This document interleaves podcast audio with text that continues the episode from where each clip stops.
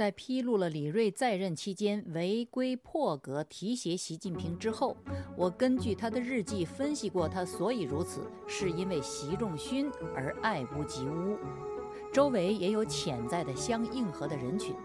此外，他显然认为推举习近平这枚可雕之石合乎改善中共领导干部的大方向。假若不是如此，以李锐的自由主义精神和宪政改革诉求，仅仅为了志同道合的老友私交，他是绝不会这样做的。李锐对此举在公开场合守口如瓶，直到生命的终点。但是他最终公开了他对习近平的失望。自由亚洲电台北冥非常时，我是主持人北冥。二零一八年四月十三日，李锐在北京医院病房接受美国之音的采访。在这次只有不到六分钟的访谈中，李锐直率地表达了对习近平的失望，而且一连表达了三次。第一次，过去我也不知道他的文化程度那么低；第二次，我那个时候不晓得他文化程度那么低，你们知道吧？他小学程度。第三次是否定式的表达，是说那个时候我也没有什么看不起他。举凡看过这个访谈的人都能立刻确认，李锐对习近平失望之极，而且毫不隐晦。李锐对习近平的失望绝非偶然，他的失望直接来自他的观察。他的日记显示，自从习近平登上中国政治最高台。他无时无刻不在观察这位他提携过的中国最高领导人，他考察习近平内政外交的一举一动，了解他公开和私下所有的言论和动态。退休后的李锐，他的家成了各种议政见解的汇聚地。他听取太子党们带来的各种相关的消息，记录他们的各种相关的传闻。同时阅览海外新闻媒体的各种相关报道，参考周围所有人士，包括他的女儿李南央女士的相关见解。最初，他对习近平抱着希望和期待，众说纷纭中，他尚无定见。后来，他开始产生狐疑，跟踪习近平权力升级的每一个步骤和调整。从2012年11月，习近平成为中共。总书记到二零一八年四月这次美国之音的访谈，五年时间里，习近平主政风格逐渐形成，政坛上成型后的习近平终于使他彻底失望，而不断传出的习近平公开演讲多次念错字的消息，造成了对他心目中的习近平形象的最后一击。这里要顺便说一句，在革命化、年轻化。知识化、专业化的中共建立第三梯队选拔干部的四个重要标准中，知识化无疑是李锐和所有中共改革派格外注重的一条。其实，李锐对习近平的失望，因为观察密切，早于很多人。还在三年前的二零一五年，也是他住院期间，顾准和他的《时代》一书的作者王小林去探望他。他当时就将习近平与毛泽东作比，问王小林对习的看法。他出此一问时，从病床上抓住对方的手。问完之后，没有得到满意的回答，他就自问自答。说出答案时，他依然抓着对方的手，一字一顿地说：“我不相信他，他比毛泽东还专权。”毛泽东当年也没有把那么多部门首脑的帽子都扣在自己头上，他可是已经戴上了六个领导小组的帽子了。可见李锐虽然在医院养病，对习的失望使他难以克制的心情激愤，他的激愤其来有自。作为最早将习近平推上第三梯队的责任人，习近平的专权化不啻成为他晚年的最大心病。望之弥因，失之弥切。但李锐对习近平失之弥切，却不仅因为他对习近平望之弥因，更是因为他曾经把这个希望付诸实践，他是习近平权力路上的开山人，他怀抱理想，选拔新秀，奋勇精进，希望改革中共领导队伍，为未来政治改革提供人才。不料结果并未出心，甚至比党国权力更迭的传统方式的结果更糟糕。这位在晚年倾力于中国宪政改革的中共良心，能不痛心吗？二零一八年四月，这次采访结束前，美国之音的记者问他：“您对习近平有没有什么忠告？”李瑞痛苦地沉默片刻，仿佛在想象自己当年对习近平的劝诫。他说：“做不到，我也做不到了。这个人，他现在能接受？”带着氧气管的李瑞在病床上摇着头，最后说：“不可能，不可能。”这是李瑞在北京医院病房对记者的最后回答。他的失望溢于言表，既深且重。李瑞对习近平的失望，随着这次访谈的录像传遍海内外。不过，对于历史而言，这次访谈的深意不仅在于李瑞表达了对习近平的失望，更在于他反映了李瑞对自己早年提携习近平的后悔之情。虽然公众无从知道习近平早年进入第三梯队是李瑞的功劳和苦心，但是李瑞自己心知肚明。他因此无法完全压抑自己的沮丧，也不可能不后悔。这种后悔之情，在这个简短的访谈中是隐晦的表达的。这种隐晦表现在下面四个方面。首先，他强调不了解习近平是在过去。他表示，过去他不知道习近平文化程度低。他说了三次对习近平的失望，三次都有明确的时间性。依照原话的顺序，第一次是说过去，第二次是说我那个时候，第三次是说那个时候。众所周知，习近平文化程度低，并非始于现在，只是他在当政之后才有机会表现出来。而李瑞在表示他不了解这一点的时候，三次都带上了一个过去式的时间定语。这不是偶然的，因为过去这个时间段很重要，因为李瑞看好习近平是在过去，利用组织权力关照习近平也是在过去。就是说，李瑞在过去那个时候做了一件他以为习近平文化程度高的事。第二点，李瑞在提及他去浙江探望习近平并劝诫习近平的时候，举出了习仲勋。他说：“因为他是习仲勋的儿子嘛。”在言及自己过去没有看不起习近平，言外之意就是看得起习近平的时候，他再度举出了习仲勋。他说：“因为他是习仲勋的儿子。”为什么他言及自己探望习近平？过去看得起习近平的时候，要提及习仲勋呢？因为习仲勋作为习近平的父亲，是党内改革派，可以为习近平背书，也可以为李瑞当年看中习近平背书。李瑞告诉美国之音的记者说：“仲勋，你们知道了，那是了不起的。我和仲勋是好朋友。”他介绍说，仲勋被遣发到广东。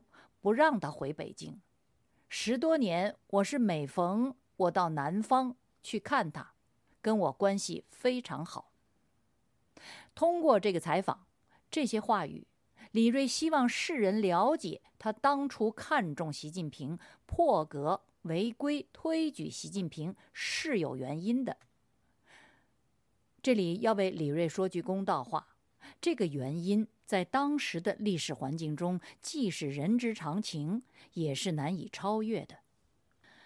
第三，李瑞在提及他去正定探望时任县委书记的习近平的时候，强调他正在组织部任上，要负责考察。他的原话是这么说的：“因为他当时在正定当县委书记的时候，我那个时候负责任嘛，要查看第三梯队。”我到正定见过他。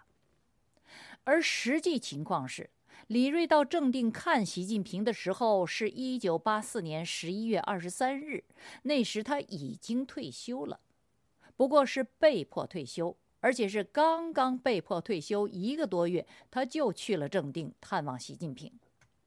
所以，他去正定探望习近平，不是出于客观上需要的组织责任，而是出于主观上的个人关怀。他离休后放不下习近平的事。李瑞说自己那个时候负责任，这不是口误，也不可能是因为他记错了。习近平后来日益专权，终于成为毒夫，政治改革不见踪影。完全背逆他破格提携他的初衷，抛洒了他的良苦用心。他不可能记错自己曾经的努力，而且几乎可以肯定，这一努力随着习近平当政的劣迹，随着他对习近平的失望，日益烧灼他的良心。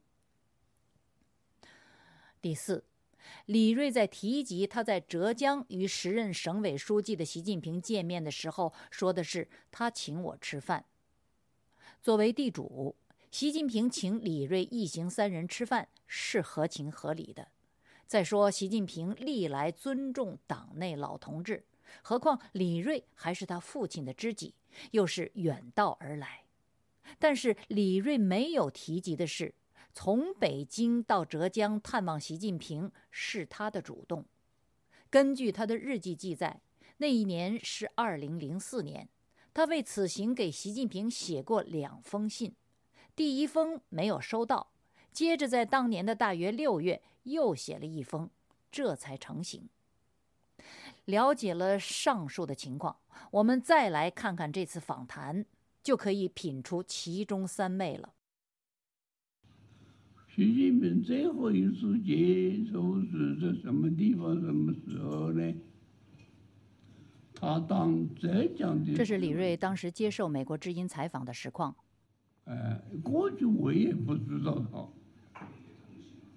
啊，不是知道，过去我不知道他的文化程度那么低。他在浙江当地委书记的时候啊，他请我吃饭。我去了，我就，他去了，我老伴去了，四个人，他这个就是他一个人了，一桌好饭，啊，好的很，就四个人，就四个人，我因为他是徐胜宇的儿子嘛，哎，所以我就讲话就随便一点了。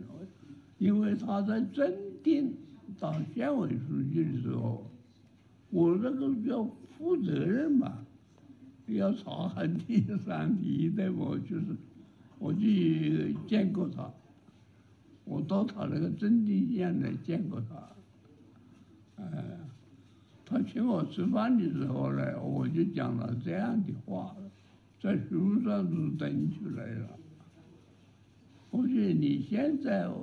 地位不同啊，啊，地位不，地位不同啊，可以讲一点有意义、有意义的话了，就是有意啊，应该讲点意见嘛。你现在地位不同啊。我那个时候不晓得他的文化程度那么低，你们知道吧？他小学生，呃，上级又讲，你可以打擦边球啊，我哪里敢呐？啊，当然那个时候我也没有什么看不起他了，因为他是中军的儿子，中军你们知道了，那是了不起的，哎，我中军又是好朋友，嗯。终于是把他这个这个迁发到广东的，不让他回北京，十多年。我是没空啊，我就到南方去看他，跟我的关系非常好。好，各位听众，现在让我再把这次访谈的重要性说一下。这一天是李瑞先生一百零一岁的生日，用他的话说是吃一百零二岁的饭了。在这生命的晚年，又是卧病住院期间，为要公开表达对这位集党政军三项最高权力于一身，并为其终身制而修改党章的最高领袖习近平的。否定看法，这是难得的机会。对于一个一生追求真理的老人而言，这不仅可能是最后的机会，还因为来的媒体是美国之音，他与这个媒体有过难忘的往来。他当时对来访的记者陈述了这段往事，跟对习近平的评价有关。他说：“有一次，大概是习上台不久，我与一位老朋友的女儿在一起闲聊。他讲了一句什么话呢？他说：‘现在网上就有这样的话，毛病不改，极恶成习，传到美国去了。美国把它公开了，搞得我很麻烦。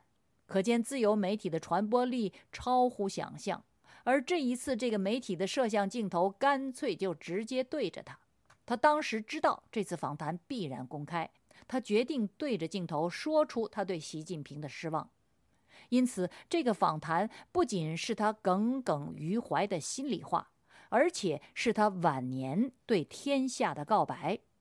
他李瑞，无论曾经多么看好并提携过这个忠良之后，这个可雕之石，这个完石五年间的表现最终不及格，他不承认。这个国家领导人李瑞先生此后再也没有机会接受自由媒体的采访，谈论习近平。十个月之后，他就与世长辞了。这个预料之中又预料之外的事实，导致这个访谈中他的直接表述成了他对习近平的最终结论。而这个访谈中的独特的表述方式，就是强调过去时态。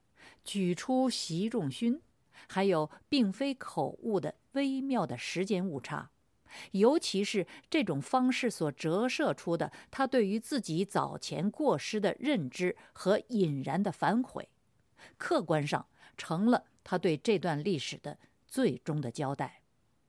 李瑞先生由于奋力记录、保存中共庐山会议真实历史。